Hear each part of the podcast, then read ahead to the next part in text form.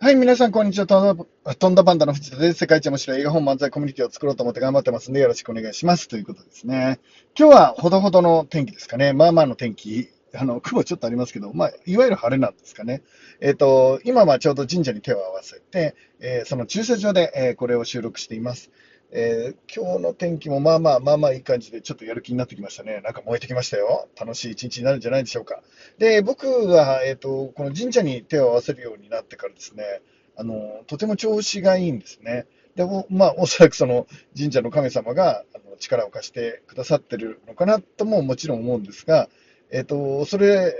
はも、まあもちろんなんですけど、えっ、と、うまくなってる理由はですね、おそらく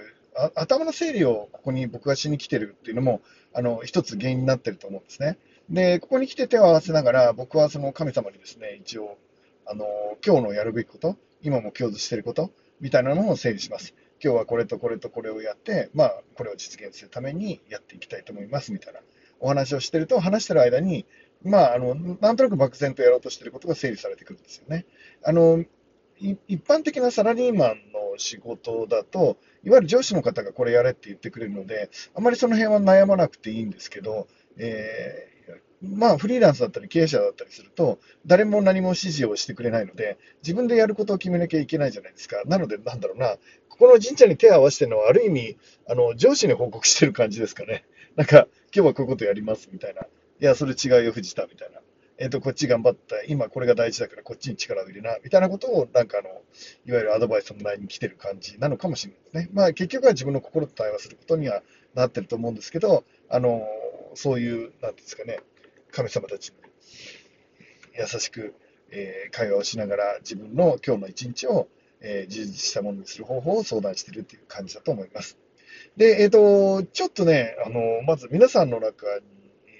ノート、えーファーストサポーターの方にはノートをお配りしたと思うんですけど、ノートをご購入された方にはもちろんノートを配ってるんですが、なんかですね、えっ、と、印刷の場所が間違ってるノートが言ってるみたいなんですよ。で、えっと、皆さんには初めて送られてくるものなので、何が合ってるか間違ってるか分かんないと思うので、まあ、近々ですね、えっと、公式 LINE の方で、え確認をさせてもらうのと、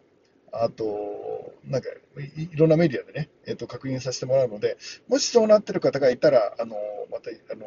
正しいものを郵送したいと思うので、あの、連絡もらえればいいかなと思ってます。また近々それをお伝えしたいと思ってます。えっと、もしそういう人がいたら本当に申し訳ありませんでした。なんか、あの、ご本人もね、こういうデザインなのかって思われてるかもしれないですけど、えーミスだったりもするということですね。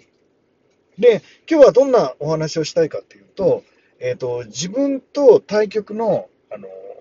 自分と対局の、え役割を演じろっていうお話をしたいと思うんですけど、まあ、これは何が言いたいかっていうとですね、まあ、原則僕は一旦中央にポジションを取るのがいいと思ってます。で、中央にポジションを取りながら、右に行くのも左に行くのもちょっと好みによって移動していくっていうのが大事なんですが、この中央のポジションを取るっていうのはなかなか難しくてね。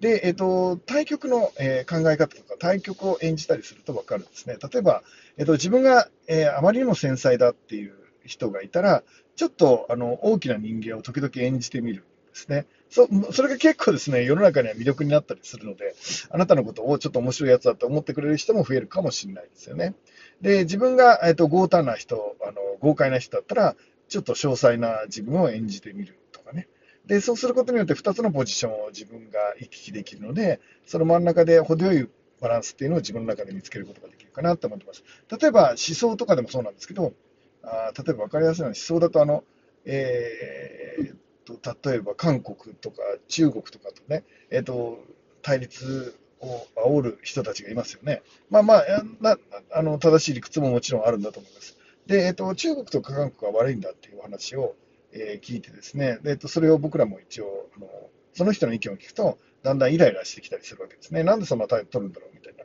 感じになってくるんですけど、もちろんあのそういうこともあの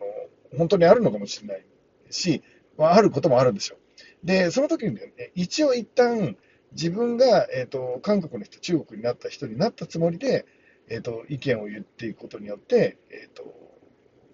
なんとなくそのバランスが取れてくるんですね。例えば何がいいかな。従軍慰安婦の問題ってあるじゃないですか。で、従軍慰安婦の問題は、まあ、僕ら日本人から見たら、えーと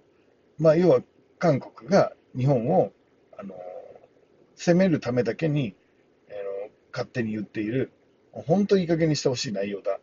みたいな捉え方をするケースもありますよね。実際にとんでも話を、あの、いろいろ捏造しながら、あの、適当に作ってくる韓国の方や、あるいは、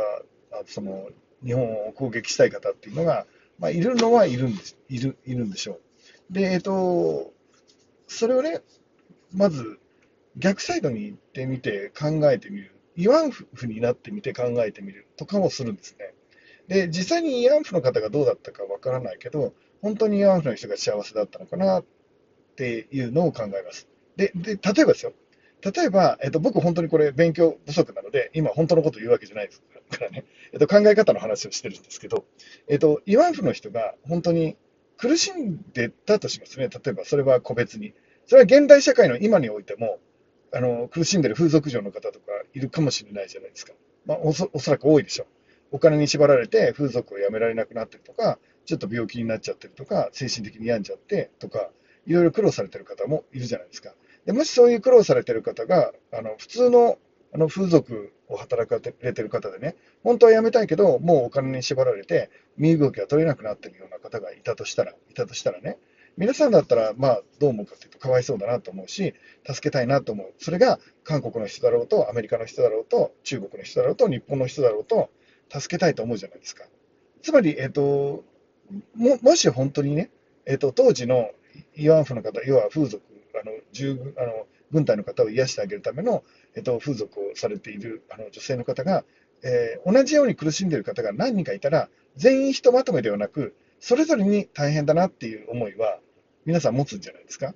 えっ、と、それは国に関係なくっていうことです。で、世界中で、えっ、と、その一人一人を見たら大変だなっていうのは同意できる人多いと思うんです。例えばそれが韓国の人であろうと、中国の人であろうと、日本の人であろうとです。で、えー、とということで、逆サイドに行ってみると、まずそういう人が本当に苦しんでる人がいたのかなみたい